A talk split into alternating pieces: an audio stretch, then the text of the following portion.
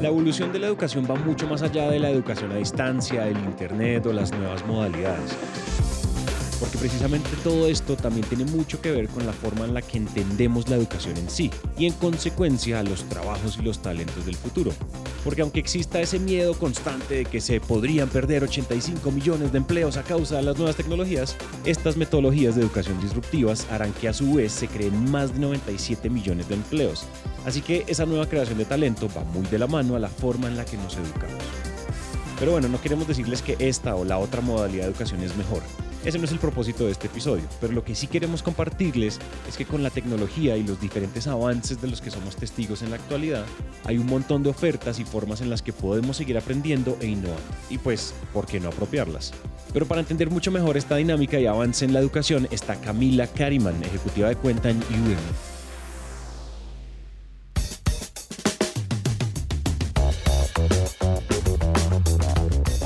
Hola a todos y bienvenidos a Innovación Bancolombia, un podcast de Bancolombia en coproducción con Emprendete, en el que nuestra misión es aterrizar la innovación y la sostenibilidad para llevarla al ADN de todos, a través de historias de líderes que hayan vivido y respirado estos temas. Por eso, cada 15 días les traemos un nuevo invitado para que nos deje lecciones y aprendizajes que podamos aplicar en diferentes contextos. Si eres empresario, emprendedor o curioso de la innovación, compártele este podcast a alguien que sepas que le va a encantar.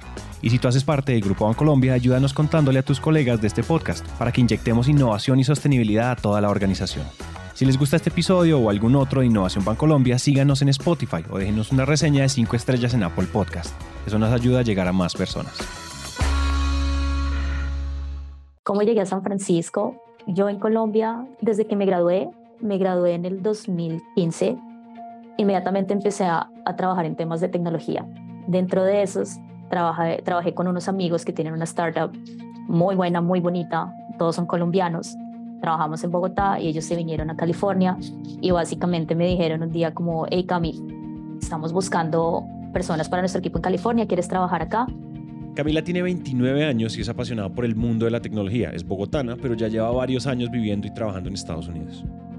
Trabajamos básicamente una época acá, una época en Colombia, otra época en otros países, siempre también trabajando en la parte de tecnología, pues estando en Silicon Valley, especialmente en San Francisco, pues es como la cuna de donde están la mayoría de las empresas de tecnología, de la innovación. Y básicamente esto que estamos haciendo hoy es lo que yo hago todos los días, pero el rol se cambia. O sea, yo estoy escuchando a las personas, conociéndolas, entendiéndolas.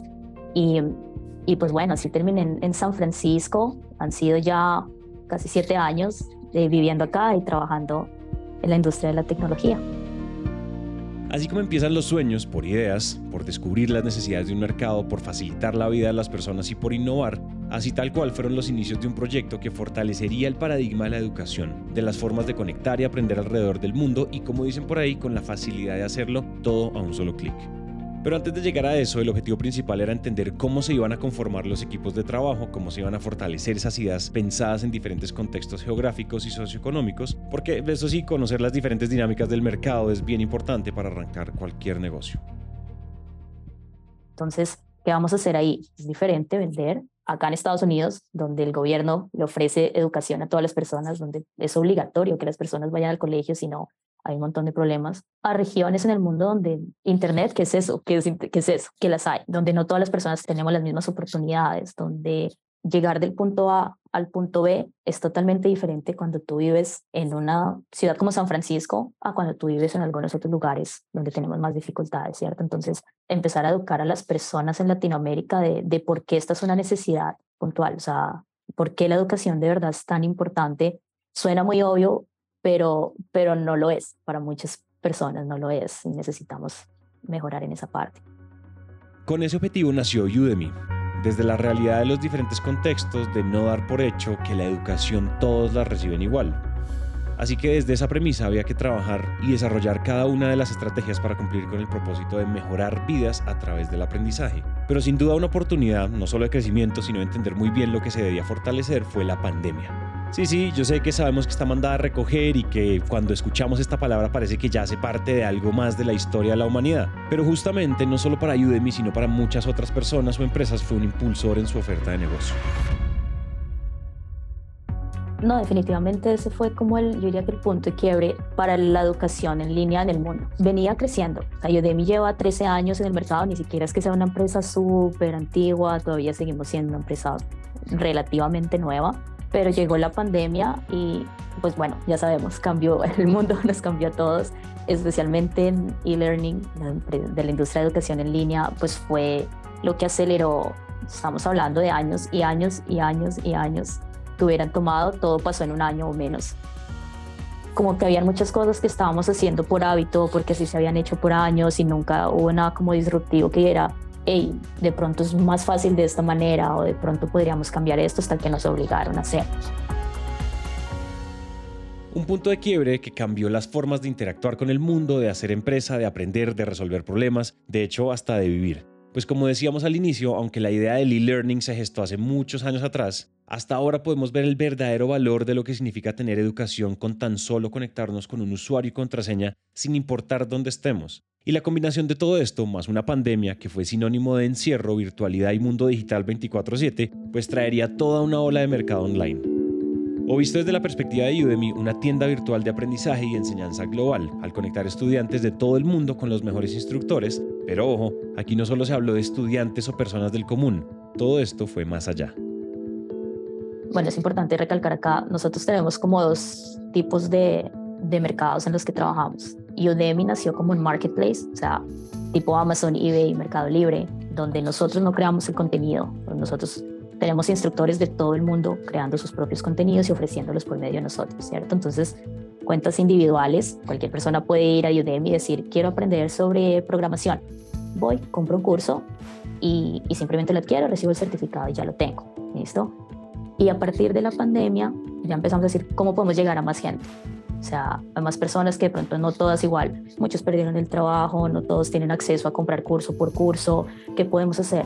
Vamos a hablar con las empresas. ¿Qué es más fácil? Hablar, yo directamente hablo contigo como persona, mira, compra este curso, ¿cuándo puedes adquirir otro? ¿Tienes tiempo? Son muchas cosas. O hablo con la compañía que tiene cientos, que tiene miles de empleados y le digo, tú puedes ofrecerle esto a tus personas porque sabemos que sí puedes. Y así vamos a asegurarnos que el aprendizaje le llegue a más personas de una manera más masiva. De ahí nació Udemy Business. Para Camila y para todo el equipo de Udemy, era clarísimo que todo se fortaleció en un gran porcentaje gracias a la pandemia y que como región estaban empezando a tener mucho más alcance, lo que les permitió entender que su estrategia no solo era buena por la virtualidad y pues porque se podía hacer desde cualquier lugar, sino porque a diferencia de la educación tradicional, su propósito era fortalecer las habilidades en poco tiempo y de una forma mucho más económica. Pero pues justamente Camila nos la va a explicar a través de un caso de éxito. Nosotros empezamos el año pasado con 21 licencias de Udemy Business. Ellos estaban creciendo, tenían en ese caso como 47 empleados, creo que era, y me dijeron queremos enfocarnos en el área de tecnología, desarrolladores. ¿Listo? Tenemos, estamos, ellos estaban aplicando a proyectos del Estado. Entonces, tú sabes que cuando tú trabajas con el gobierno, tú tienes que hacer una licitación y al hacer una licitación a ti te piden pues, varios requerimientos. Entonces, ¿qué pasa? Ellos muchas veces eran nuevos, eh, muy buenos, una empresa increíble, con un capital humano, una locura, y lo demuestran sus números. Estoy hablando que hablamos hace un año. Ahora ya tienen más de 200 empleados, entonces estamos hablando de un crecimiento gigante en es menos de un año en realidad. Y esto, de verdad que el CEO me decía, como Cami, obviamente nos hemos, nos hemos partido el lomo, hemos trabajado un montón por llegar donde estamos, pero la ayuda que nos dio mi Business para llegar a donde estamos es algo del otro mundo. ¿Por qué? Porque nosotros seguíamos aplicando a los proyectos del Estado y nos decían, ok, claro que sí, pueden aplicar, pero necesitamos que nos certifiquen que tienen conocimiento en esto. Tremendo, ¿no? Y esto nos lleva de nuevo al tema de fortalecer las habilidades, porque ya no se habla de cuántos ingenieros o administradores se necesitan en una empresa, sino de fortalezas puntuales que se buscan para X proyecto o para ciertos temas. Entonces ya no se debe esperar por largo tiempo para terminar un programa educativo, sino que los resultados empiezan a ser mucho más inmediatos. Porque mientras se arma un proyecto, la gente ya va adquiriendo los conocimientos necesarios e indispensables para ponerlo en marcha. Y por supuesto, la inversión que las empresas hacen a través de esta modalidad de aprendizaje, pues también se recupera mucho más rápido, ya que los entrenamientos van a la par con los proyectos. Entonces ellos empezaron a, recibir más y más negocios y más clientes y más clientes y tener más experiencia. Y todo esto fue de verdad gran parte gracias a ese entrenamiento que pudieron recibir de manera inmediata. O sea, tú con nosotros dices, sí los quiero y necesito empezar mañana, mañana empezamos. Mañana tu equipo tiene acceso a los más de 26 mil cursos que tienes en la plataforma de Udemy Business, ¿listo? Y, es, es, y no es necesario, muchos de los cursos ni siquiera es necesario estar viendo la pantalla, es casi que como un podcast, así lo utilizo yo. Yo escucho Udemy mientras cocino, mientras estoy en el gimnasio, cuando estoy en un avión. Y es que así como Udemy está Creana, Platzi, Doméstica y otras empresas o plataformas en el mercado, que aunque son competencia directa entre ellas, le están apostando a una educación que responda a los aprendizajes puntuales y a fortalecer esas habilidades que son la columna vertebral en la estrategia dentro de una empresa o proyecto. Entonces después ya dijeron como, hey, claramente esto ha sido un éxito en nuestro equipo de desarrolladores de tecnología, ¿por qué no vamos a hacer lo mismo con nuestro equipo de ventas, de servicio al cliente, de finanzas? Entonces ya se convirtió en un beneficio corporativo. Absolutamente todas las personas que ingresan a la empresa van a tener un usuario de Udemy Business. Y es una empresa que cada mes te están diciendo, necesito 20 licencias más, necesito 20 licencias más. Y yo, pues yo feliz, por, o sea, por mí, por ellos, claramente, porque es alguien que te está a mí directamente me está comprando sin yo tener que hacer nada, solo me dice como Cami, necesito más, necesito más. Y ellos están creciendo de una manera, pues, ah, muy loca, por así decirlo. El, el mundo de las startups también es algo que, es totalmente diferente a, a, a cuando yo ya hablo con una empresa que me dice, ay, somos una fábrica de metales que llevamos 50 años en el mercado y yo no sé qué. Esa es una conversación que tú ya sabes que tu demo no se va a demorar media hora, sino hora y media porque la, el proceso de educarlos a ellos y hacer como un cambio de chip es totalmente diferente. Y es que uno de los retos es llevar todo esto también a las empresas tradicionales, donde los procesos de aprendizaje para las mismas empresas no son tan fáciles de adherir. Y de nuevo, aunque nada de esto se trate de crucificar a la educación tradicional, también es desde esa dinámica académica que se le puede apostar a nuevas formas de aprendizaje, a unas no solo más inmediatas, sino eficientes en cuanto a los resultados que se esperan obtener. Es por esto que la apuesta de Udemy sigue siendo muy clara continuamos innovando. Uno de nuestros valores es always learning, entonces siempre estamos aprendiendo cosas nuevas, o sea, es de los, de los core values de Udemy. El otro es courageously experimental. Entonces acá nos dan muchísimo, como mucho camino para decir, e, experimenta. Obviamente hay como unas cosas, unos límites, pero, pero hey, Latinoamérica, nosotros no sabemos cómo funciona la región, ustedes vayan, y después vengan a nosotros y dicen, mira, esto sirve, esto se necesita, esto toca hacerlo y cosas así por el estilo. Entonces, eso ya es un poco como de la, parte humana. Parte de tecnología, eh, seguimos involucrando el tema de inteligencia artificial en nuestros procesos, tanto hacia los estudiantes como hacia los instructores de Udemy.